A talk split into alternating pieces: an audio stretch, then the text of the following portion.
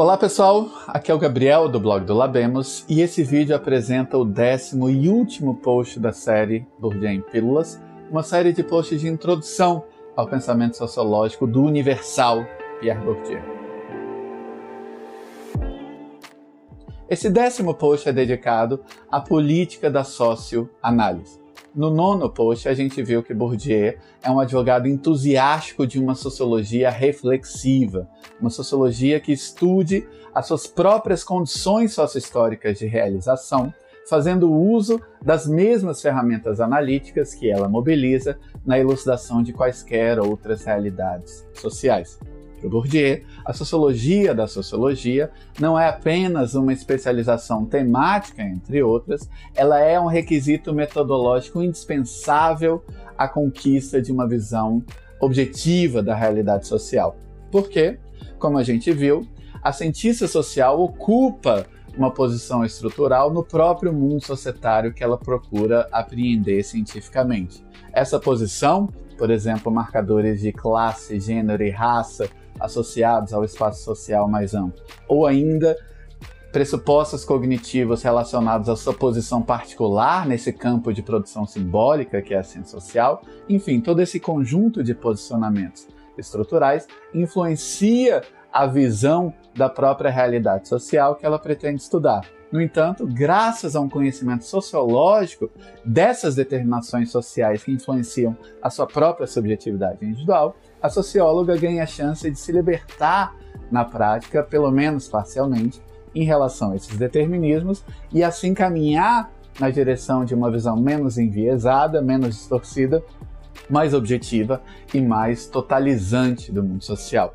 A ideia de uma política da socioanálise surge quando esse modelo de uma libertação propiciada pelo conhecimento sociológico de determinismos sociais é transposto do âmbito epistemológico para o âmbito ético-político, ou seja, para uma ética da autotransformação, possibilitada pelo conhecimento sociológico dos determinismos sociais que moldaram a minha própria subjetividade individual, e uma política da transformação do mundo social, possibilitada por esse efeito de desnaturalização que a sociologia provoca, quando mostra que relações de dominação e assimetria de poder percebidas como naturais e autoevidentes são históricas e, portanto, transformáveis pela ação política.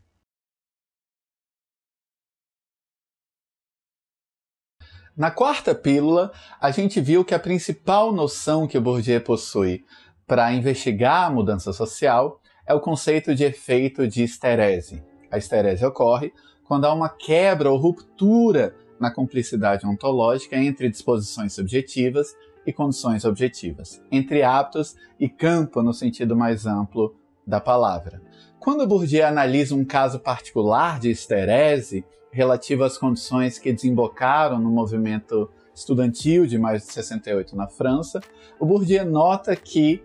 a quebra da complexidade ontológica entre disposições subjetivas do hábitos e as estruturas objetivas do campo torna possível que os agentes desenvolvam uma consciência crítica em relação às estruturas sociais em que se encontram imersos. Aí, na verdade, de maneira relativamente otimista, Bourdieu estuda Maio de 68 como um caso em que essa quebra na cumplicidade ontológica entre aptos e campo leva a uma desnaturalização da percepção que os agentes têm de estruturas sociais objetivas, a uma organização social e política desses agentes e a uma transformação deliberada das estruturas sociais pela ação coletiva ou movimento social.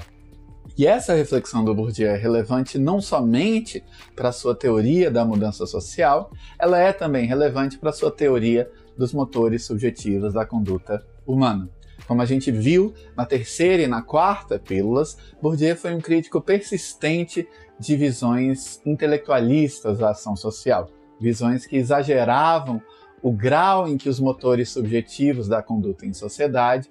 é explicitamente articulado e refletido na mente dos agentes. No entanto, o que essa análise de maio de 68 prova é que Bourdieu não negava a existência de ações movidas por deliberações reflexivas, pela consideração consciente de cursos alternativos de conduta, Ele, na verdade, sustentava que esse tipo de ação, pelo menos para ser eficaz, possui certas condições sociohistóricas específicas de possibilidade. Uma dessas condições é a esterese. A esterese, ao representar o caso em que o hábitos opera em condições que não são aquelas que o engendraram, né, provoca um efeito de desnaturalização e a possibilidade de uma passagem da praxis ao logos, do senso prático, à consideração consciente de alternativas de ação. Um questionamento reflexivo do agente, tanto a respeito dos seus hábitos, das suas exposições adquiridas do passado, quanto a respeito do seu habitat, do ambiente estrutural no qual o agente opera. Bourdieu reconheceu, no entanto, que uma problematização crítica e reflexiva das estruturas sociais poderia ser propiciada pela própria sociologia, sobretudo quando a sociologia fosse utilizada como um instrumento de socioanálise, como um conhecimento não apenas do mundo social, mas dos determinismos sociais que moldam a própria subjetividade individual, nossas maneiras de agir, pensar e sentir. Ainda que os paralelismos entre a psicanálise de Freud e a sociologia do Bourdieu não devam, a meu ver, ser exagerados, é certo que Bourdieu tinha em mente a psicanálise quando cunhou essa noção de socioanálise. Em ambos os casos, no caso da sociologia reflexiva clínica de Bourdieu e da psicanálise de Freud, a gente tem uma posição que é de um racionalismo ético combinado a um senso agudo dos formidáveis obstáculos que se colocam à autodeterminação racional entre os seres humanos. Tanto Bourdieu quanto Freud vão retratar o agente humano como movido por forças interiores que ele não compreende nem controla bem. Ah, em princípio, tanto Bourdieu quanto Freud vão supor que quanto menos consciente é o agente acerca dos determinantes internos da sua própria conduta, mas ele é um joguete e uma vítima desses determinismos internos. No entanto, tanto Bourdieu quanto Freud vão oferecer uma visão científica, pelo menos uma visão que aspira à cientificidade, a respeito desses determinantes interiores da subjetividade. Eles vão supor, na verdade, que a autoconsciência propiciada por suas respectivas visões científicas permite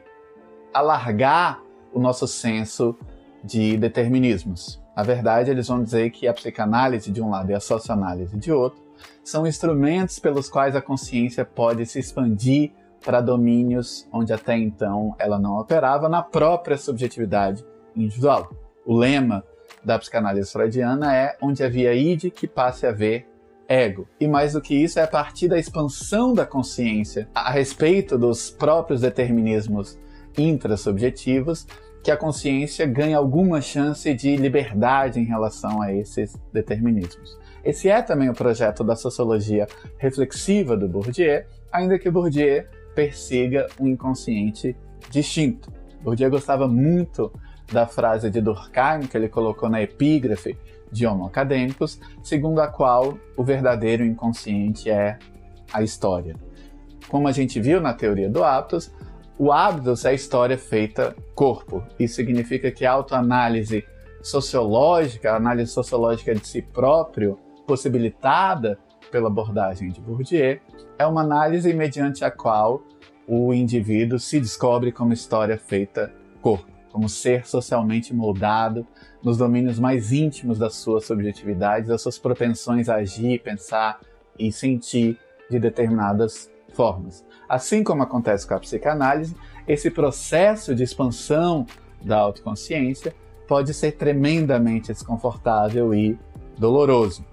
Assim como Freud afirmou a respeito da psicanálise, Bourdieu vai sustentar que é possível que o agente resista ativamente à descoberta de certos aspectos de si próprio. Na medida em que a socioanálise, por exemplo, mostra ao indivíduo que ele é menos livre do que pensava ser, mais determinado do que pensava ser, menos único e singular do que pensava ser e mais banal do que pensava ser. No entanto, tanto Freud quanto Bourdieu vão sustentar que esse trabalho de autoconhecimento propiciado por instrumentos científicos é um passo indispensável a uma relativa emancipação, ganho de autonomia e autodeterminação racional. No caso do Bourdieu, como a gente viu, a sociologia propicia o conhecimento de determinismos sociais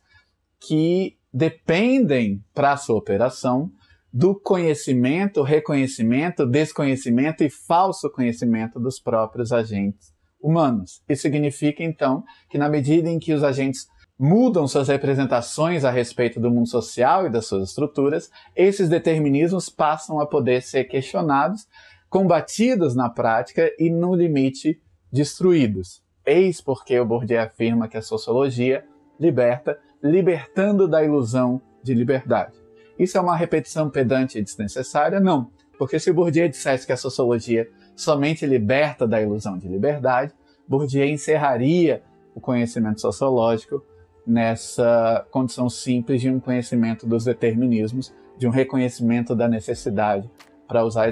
a expressão clássica do Spinoza. Na verdade, a sociologia liberta ao libertar da ilusão de liberdade, justamente porque os determinismos sociais dependem da cumplicidade, mesmo que inconsciente, dos agentes por eles determinados. Né? De maneira que a expansão da consciência crítica a respeito de determinismos sociais abre espaço para um combate prático a esses determinismos. E esse combate, como eu mencionei, é tanto relativo a uma ética da autotransformação subjetiva quanto a uma política da transformação do mundo social.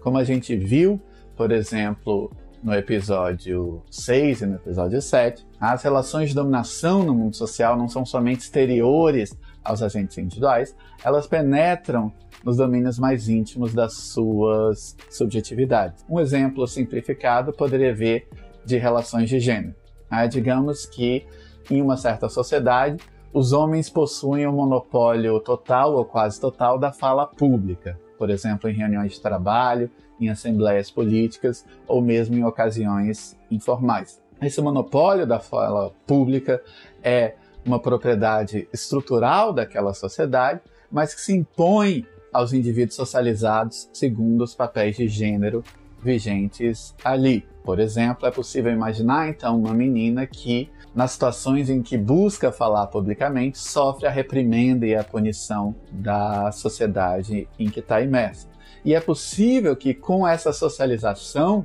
né, que obsta as iniciativas da fala pública pelas meninas, essa faceta objetiva do mundo social, que é a distribuição desigual da fala conforme os gêneros, seja aos poucos interiorizada nas próprias subjetividades individuais, na forma, por exemplo, de autoconfiança e um senso seguro das próprias prerrogativas entre homens e, digamos, da timidez e de problemas de autoconfiança discursiva, por assim dizer, entre as mulheres. Obviamente, não existe nada de natural nessas distinções, o que acontece é uma subjetivização de uma desigualdade social, histórica, que em princípio é arbitrária. Isso significa que uma política da transformação do mundo social, por exemplo, um movimento de mulheres que defendesse ah, o direito à fala pública e uma igualdade de condições nesses espaços de fala entre homens e mulheres, possivelmente uma política da transformação do mundo social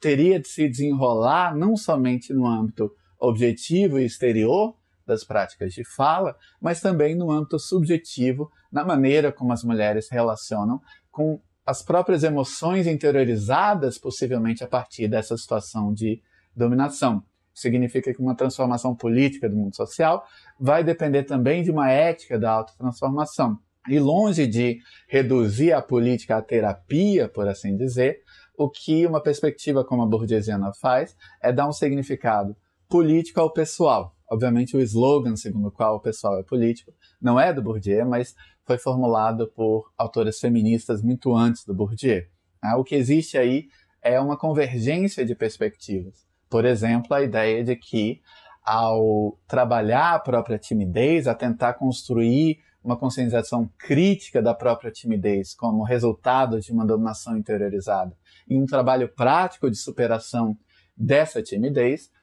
Uma mulher engajada nesse movimento não estaria apenas engajada numa tarefa de autotransformação, mas também em uma política de transformação do mundo social. Exemplos similares poderiam ser dados, por exemplo, em relação a uma pessoa do movimento negro que tem de confrontar, em alguma medida, a interiorização de certos padrões estéticos, por exemplo, em relação a, a cabelo liso e cabelo uh, crespo, a, a interiorização de padrões estéticos que certamente carregam marcas racistas. Aí, nesse sentido, a superação desses padrões estéticos, por exemplo, a transição capilar e uma relação autoassertiva e orgulhosa com o próprio cabelo ah, crespo, fariam parte, uma vez mais, tanto de uma ética da autotransformação quanto de uma política da transformação do mundo social. Esses exemplos são meus e não ah, do Bourdieu, mas eu creio que eles ilustram bem essa ideia de que a sociologia pode funcionar como uma ferramenta de autoanálise e autotransformação. E no fim das contas, o que existe na obra de Bourdieu é uma combinação peculiar entre pessimismo do intelecto e otimismo da vontade, para usar a expressão do Romain Rolland, da qual Gramsci tanto gostava. É como se Bourdieu dissesse que quanto mais determinista for a sociologia, ou seja, quanto mais implacavelmente ela for atrás de determinismos sociais, não só aqueles que se exercem a partir de fora sobre nós, mas também dentro ou através de nós, mais a sociologia pode funcionar como um instrumento intelectual e prático de libertação, porque o conhecimento de determinismos sociais, inclusive aqueles interiorizados, é o que torna possível o combate a esses determinismos, inclusive através da autotransformação prática, de uma reestruturação disposicional, da tentativa de construir o próprio hábito de maneira relativamente mais autônoma e livre. Não surpreende então que no final do seu esboço de autoanálise, Bourdieu tenha colocado as seguintes palavras: Nada me deixaria mais feliz do que lograr levar alguns dos meus leitores ou leitoras ao reconhecer suas experiências, suas dificuldades, suas indagações, seus sofrimentos, etc., nos meus, e a poder extrair dessa identificação realista, justo o oposto de uma projeção exaltada, meios de fazer e viver um pouco melhor aquilo que vivem e fazem. Com essa passagem a gente encerra essa série. Eu aproveito o ensejo para agradecer muitíssimo à diretora desses vídeos, a Bárbara Grillo, responsável pela edição e por todo o suporte didático e visual que aparece nesses, nesses vídeos. Né? Caso alguma espécie de atrapalhada tenha escapado, a culpa não é dela, a culpa é inteiramente minha, já que ela, além de tudo, é uma excelente diretora no que diz respeito aos quesitos performáticos. Ah, de todo modo, agradeço a você que chegou até aqui e convido você a checar o blog do Labemos e o canal do Labemos no YouTube, onde tem muito, muito, muito material relativo à filosofia, teoria social e uma série de outras questões. É isso, até a próxima.